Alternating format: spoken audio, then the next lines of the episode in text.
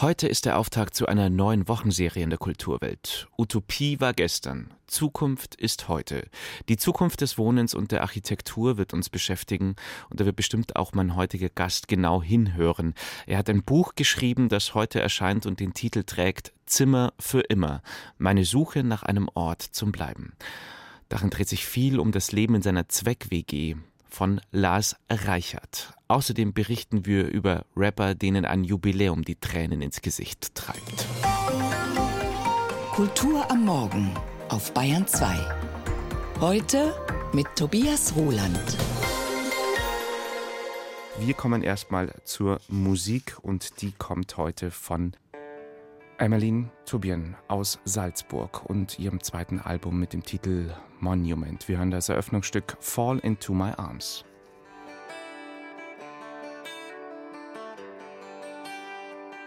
Climb your shoulders so to see the world like a mountain for another view. Float a river to escape the city lights. Dream about you when we child. Just imagine us as and wise, with ancient spirits going dancing through our veins.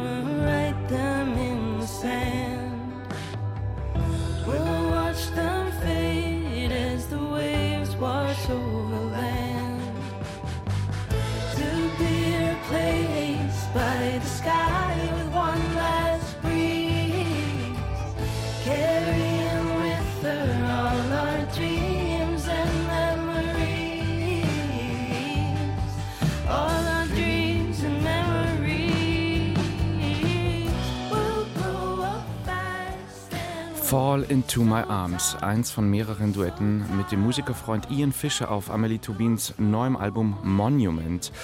Und bei so einem Albumtitel Monument, da müssen wir jetzt gar nicht groß den Mörtel anrühren, um eine schöne Seufzerbrücke zu bauen für eine arg gewollte wie naheliegende Überleitung zu unserem Osterwochen-Serienthema. Utopie war gestern, Zukunft ist heute. Und zum Auftakt schauen wir uns die Zukunft des Wohnens und Bauens an. Moritz Hohlfelder.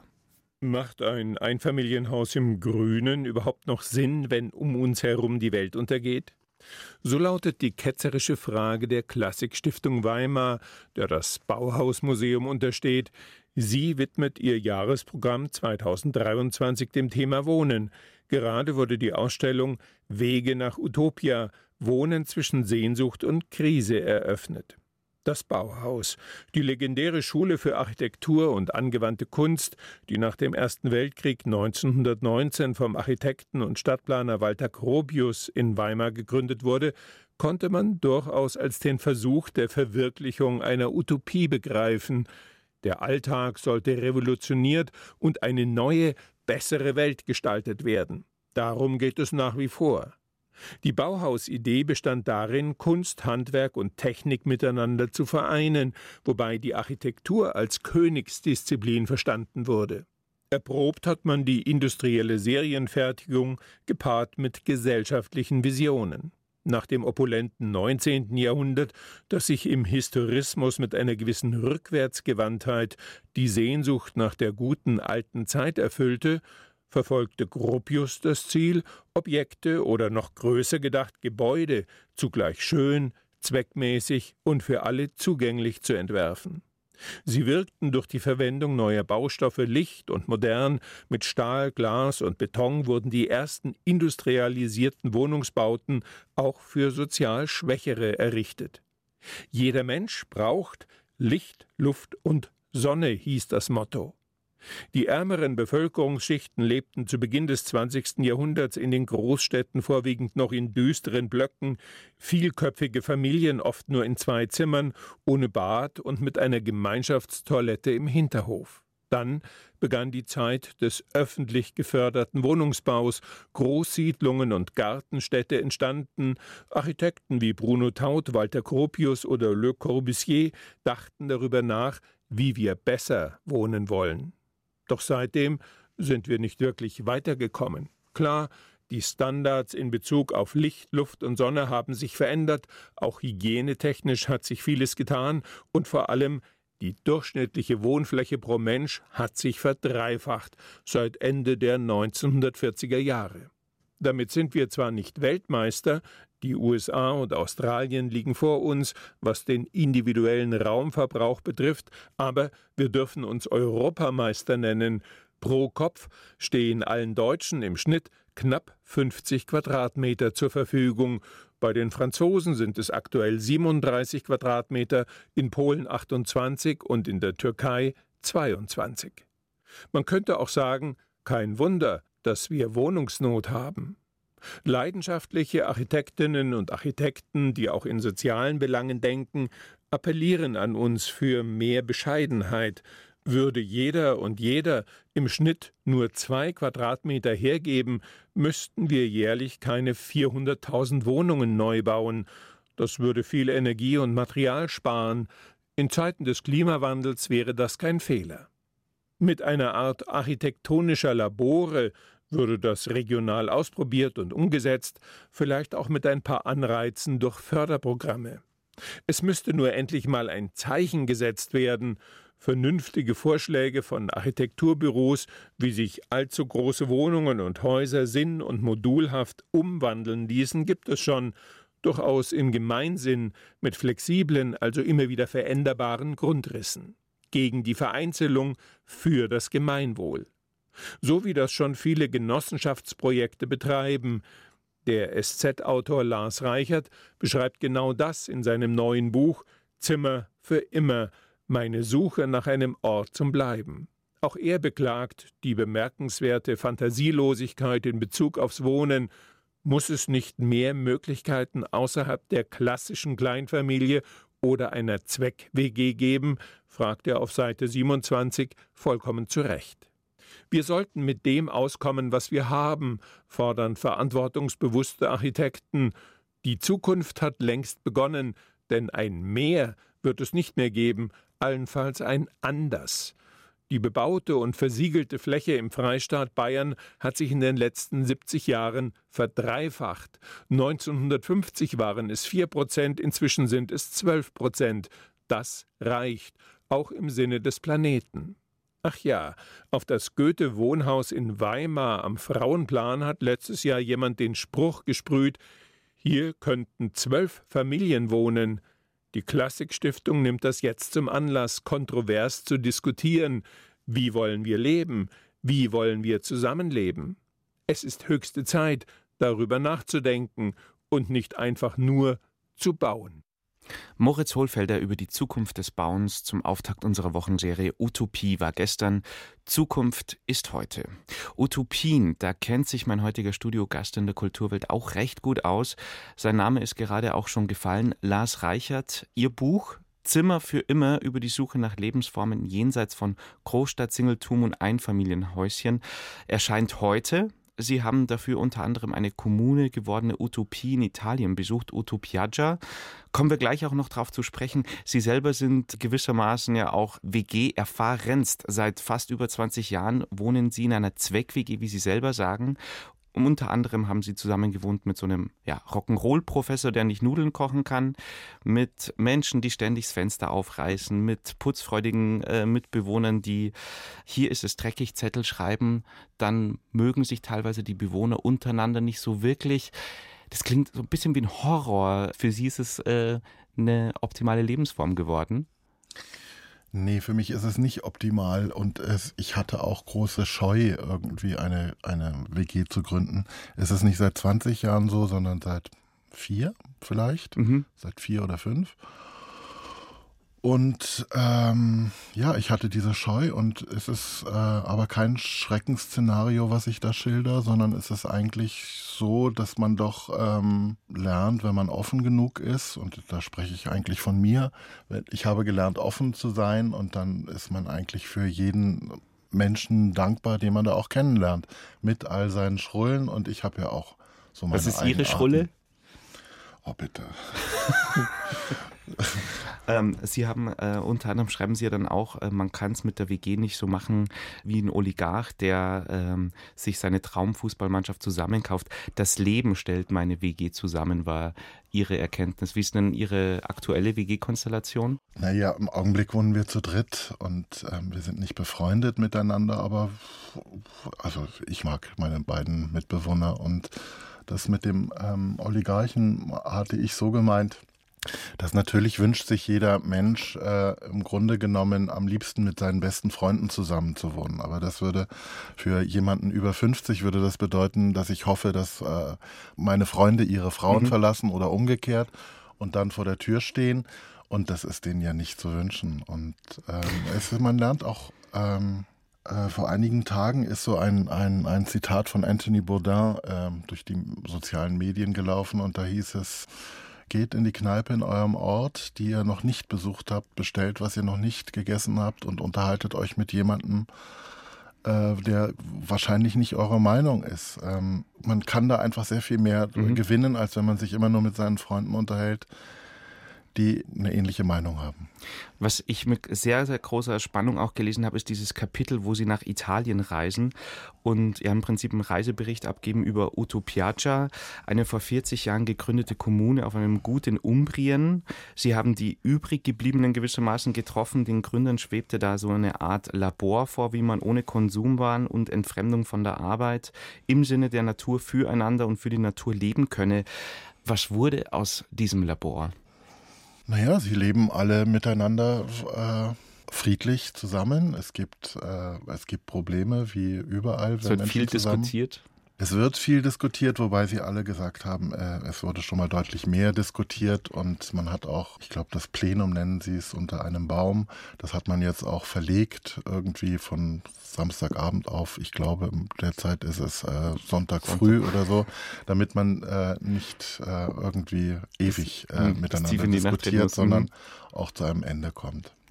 Äh, und ist dieses, weil, weil Sie so schön schreiben von, und von einem äh, Experiment sprechen oder von der Laborsituation, ist dieses Experiment geglückt? Haben Sie den Eindruck? Ja, ich fand das ein sehr, also das ist ja zu lesen. Ich, ich mag diesen Ort. Äh, ähm, das war mir sehr sympathisch und ähm, es ist wahnsinnig schön dort. Also äh, die leben da mitten in der Natur und äh, ist ja auch nicht so, dass die da dann alle gleich leben müssen, sondern da ist so viel Platz. Äh, da kann man in großen WGs, da können auch Familien in einem Haus alleine wohnen, trotzdem in Gemeinschaft. Wäre das was für Sie für die weiteren Jahre, das Leben in Utopiaja? Haben Sie das für sich auch nochmal äh, sich gefragt und überlegt, ob das ein Entwurf wäre? Naja, das ganze Buch handelt ja davon, ist im Grunde genommen auch eine Art Selbstgespräch äh, und ich versuche mir ähm, klar zu werden, was ich will. Und ich glaube, mir ist zumindest so viel klar, dass es nicht die perfekte Lösung auch für mich gibt, sondern dass es immer dass es immer von der Zeit abhängig ist. Und ich, ähm, ich mag es ganz gern, wie ich jetzt lebe und ohne zu denken, das sei perfekt. Und ich kann mir auch vorstellen, anders zu leben. Und ich habe einfach auch hingeschaut, wie andere Menschen leben und äh, da ist für mich auch vieles vorstellbar und also es gibt viel mutigere Menschen als mich, die mehr ausprobieren, aber ich habe auch, ich bin auch mutiger geworden. Auf der anderen Seite sind Sie ja sehr WG erfahren, als ich eingangs meinte, mit fast zwei Jahrzehnten WG. Das ist wahrscheinlich so Ihre lebenslange, äh, Ihr lebenslanges Leben in WGs bisher. Und äh, würde ich gerne noch ein paar Takte über Ihr Leben in der Pension Leopard sprechen. Ist schon ein paar Jahrzehnte her, zusammen mit Ihrer Mutter. Da konnte es schon mal passieren, dass Leonard Bernstein ein- und ausging. Freddie Mercury war ja auch ein Bekannter Ihrer Mutter. Sie haben da auch ein paar Jahre verbracht. Man könnte auch so sagen, da ist jeden Tag was Aufregendes passiert und Sie haben so dieses WG-Gehen ähm, so ein bisschen auch so, so drinnen. Sie können gar nicht anders. Oder wie sehr hat Sie das geprägt bis heute? Naja, ich habe nie mit äh, Lenny Bernstein zusammengelebt, sondern das war einfach, ähm, das war einfach ein offenes Haus und ich bin mit 15 zu meiner Mutter gezogen von meinem Vater aus und habe da drei Jahre gelebt und wir haben da nie alleine gelebt und es war, also meine Mutter war krank, sie war drogensüchtig und es war eigentlich nie ähm, eine ganz normale Mutter-Kind-Beziehung und ähm, sondern ich hatte da, und es haben auch immer andere Leute dort gewohnt. Es war eine riesige Altbauwohnung hier in München. Und Gott sei Dank haben da andere Leute gewohnt, weil da hatte ich dann auch andere Bezugspersonen und andere Menschen, die sich um mich gekümmert mhm. haben. Und äh, Sie haben auch unter anderem diese Konstellation, fand ich auch sehr spannend, mit Henno in dessen großen Haus mal zusammen gewohnt. Henno war der Vater eines Freundes. Zwischenzeitlich haben Sie die halbe Woche in Ihrer Zweck-WG gelebt und die andere Hälfte in einer Art WG mit Henno. Das Leben als Experiment? Nee, ich habe äh, ich hab ja eine Freundin auch seit ganz langem und ich habe die Wochenenden immer bei meiner Freundin verbracht. Die hat aber noch Kinder und ähm, wir wollen nicht zusammenziehen. Mhm. Und ich bin irgendwann mal an, ja, äh, wie soll ich sagen, irgendwann dachte ich mir mal, da ist ein Freund ausgezogen aus meiner WG und dann hat ein anderer Freund, dessen Vater Henno ist, hat gefragt, ob ich nicht Lust habe, zu seinem Vater zu ziehen. Und ich ähm, habe Henno ganz lange gekannt, seitdem ich Kind bin, weil er immer Schach spielen wollte mit mir, weil ich, ähm, weil ich gar nicht so schlecht spiele. Also Sind Sie besser geworden in der Zeit? Als ich jetzt bei ihm gewohnt habe, mhm. na, da haben wir recht wenig gespielt in der Zeit. Aber mhm. ich, ich, ich kenne ihn seit 40 Jahren und wir haben immer wieder regelmäßig gespielt miteinander. Und, ähm, und aber in diesem halben Jahr, in dem ich bei ihm gewohnt habe, unter der Woche, ja, sind wir Freunde geworden, würde ich mal sagen. Also wir waren es vorher nicht, aber äh, wir sind es geworden.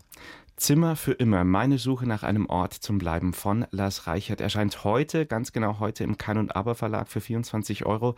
Danke für den Besuch in der Kulturwelt, Lars Reichert. Gruß an die WG. Wiederschauen. So. Und wir holen uns wieder Musik ins Boot. Wir machen es uns derweil gemütlich im kleinen Garten von Amelie Toubian mit Little Garden.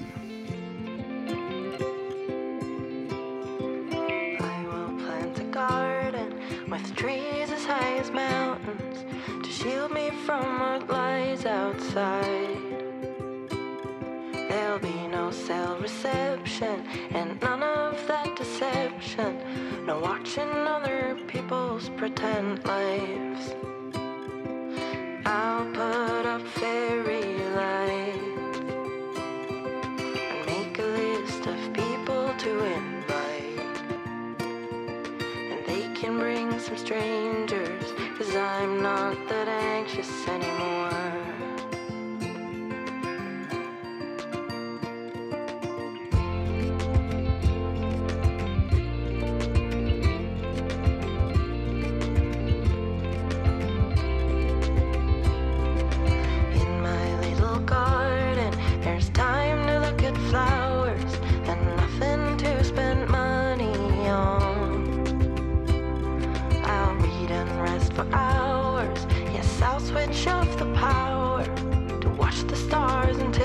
break.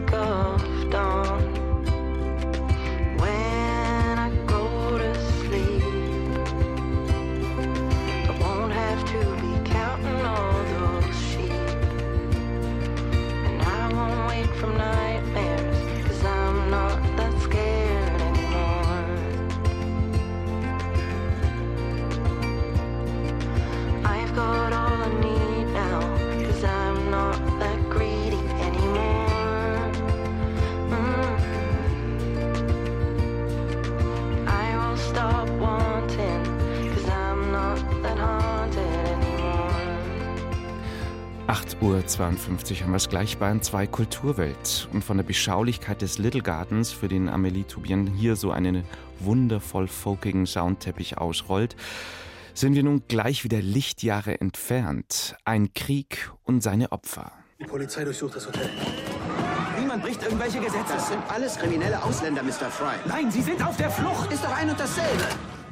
Transatlantic heißt eine neue Netflix-Miniserie, die uns an den Beginn des Zweiten Weltkriegs nach Frankreich mitnimmt und von einer wahren Begebenheit erzählt. Es ist die Geschichte des Journalisten Varian Fry, der zum Freiheitskämpfer wird. Er will einen, eine Reihe von gefährdeten KünstlerInnen und Schriftstellern zur Flucht vor den Nazis verhelfen. Die Rettungsaktion dauert dann aber länger als zunächst geplant. Viel länger. Katja Engelhardt hat Transatlantic schon gesehen. Südfrankreich im Jahr 1940. Wer vor den Nazis flieht, die immerhin schon im Norden Frankreichs sind, macht sich auf zum Hafen von Marseille, in der Hoffnung, in die USA reisen zu können. Von der Hafenstadt aus operiert auch das Emergency Rescue Committee, das europäische Künstler und Intellektuelle vor dem NS-Regime retten und zur Immigration in die USA verhelfen soll. Diese Organisation taucht oft auf, in Memoiren, Romanen, Theaterstücken und Gemälden von Künstlern der Zeit, wie Anna Winger erzählt, Showrunner der Serie Transatlantic. Dass diese Organisation heute trotzdem derart unbekannt ist, hätte auch mit dem spezifischen historischen Zeitpunkt zu tun. Die USA waren noch nicht kriegsbeteiligt und wollten kaum Flüchtlinge aufnehmen. Because the story takes place in a very specific moment before the United States entered the war, and it kind of shines a light on the US resistance to take in refugees. Weil die Handlung vor allem in der südfranzösischen Hafenstadt Marseille spielt, ist die Serienwelt trotz der Bedrohung nie düster, sondern warm und sonnig. Die Villa, in der das Committee die Künstler und Intellektuellen unterbringt, bis sie Europa verlassen können, ist ein Paradies im Albtraum. André Breton leitet zu Techniken der Surrealisten an, Maler Max Ernst feiert seinen Geburtstag. Kunstsammlerin Peggy Guggenheim macht einen Abstecher, Hannah Arendt ist auch hier. Der Fokus, sagt Anna Winger, lag nicht auf ihnen als Legenden, sondern als Menschen. They were trying to pass the time because they were stuck in limbo. Of course, it's extremely challenging to animate people who are so famous as legends, so we tried to really lean into their humanity before their celebrity. Die Serie ist eine Verneigung vor der Kunst, die auch in Krisenzeiten Trost spendet. Als der Satiriker Walter Mehring sich in einem Hotelzimmer vor den Nazis versteckt, macht er sich Luft, indem er auftritt. Nur vor sich selbst.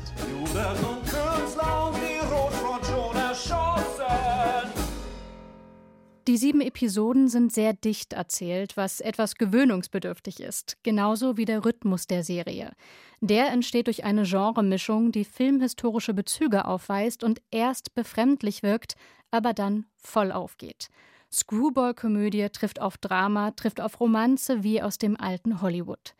Mit allen Werkzeugen der Unterhaltungsindustrie zeigt die Serie die Verfolgten des Nationalsozialismus nicht nur als Opfer, sondern als Menschen, die Lust verspüren und Freude, die sich verlieben und sich gegenseitig unterstützen, über gesellschaftliche und nationale Grenzen hinweg, mit den Mitteln, die ihnen zur Verfügung stehen. Die meisten Leute denken, sie können sowieso nicht helfen, also machen sie gar nichts. Die Parallelen zu unserer Gegenwart sind natürlich kein Zufall. Die Zweifel von Staatsoberhäuptern, Kriegspartei zu werden, die Bürokratie im Umgang mit Geflüchteten und die Reduzierung von Menschen auf ihre Fluchterfahrung. Geflüchtete, und daran erinnert die Serie immer wieder, sind Menschen, die wegen politischer Konflikte ihre Heimat verloren haben. Refugees are human beings. I don't know what everyone thinks. You know, refugees are just people who, because of a political conflict, have lost their home. Die neue Miniserie Transatlantic auf Netflix. Und unser letztes Thema in der Kulturwelt dreht sich um ein Klischee, das keines mehr ist. Rapper weinen nicht. Das lernt und weiß jeder, der mal Straßenrapper werden und unbedingt das Klischee erfüllen will. Doch längst ist es okay, als Rapper oder Rapperin Gefühle zu zeigen. Aber wieder vor einiger Zeit in New York Tränen der Rührung in den Gesichtern von Rap-Legenden auftauchten, das war schon ganz besonders. Anlass ist der 50. Geburtstag von Hip-Hop, der in diesem Jahr gefeiert wird. Aus New York berichtet Antje Passenheim. It's like a jungle sometimes. It makes me wonder how I keep from going under. I thank Almighty God and I thank all you hip hoppers. Ein heiliger Moment für die Hip-Hop-Gemeinde in der Bronx. Selbst den härtesten Rappern stehen die Tränen in den Augen, als vor zwei Jahren der Grundstein für ihr Museum gelegt wird. Auch DJ-Legende Grandmaster Flash. This is a really special, really, really special time. Der Hip-Hop wird verewigt am Ort seiner Geburtsstunde und die hat der heute 65-jährige DJ in der South Bronx mitgeprägt. Aus Schallplatten holen sie raus, was vorher noch keiner geschafft hat. Pioniere wie Grandmaster Flash, Cool DJ Herc oder LL Cool J. Durcheinandergewürfelte oder zerkratzte Beats. Platten spielen parallel, drehen rückwärts, drehen gegen den Strich.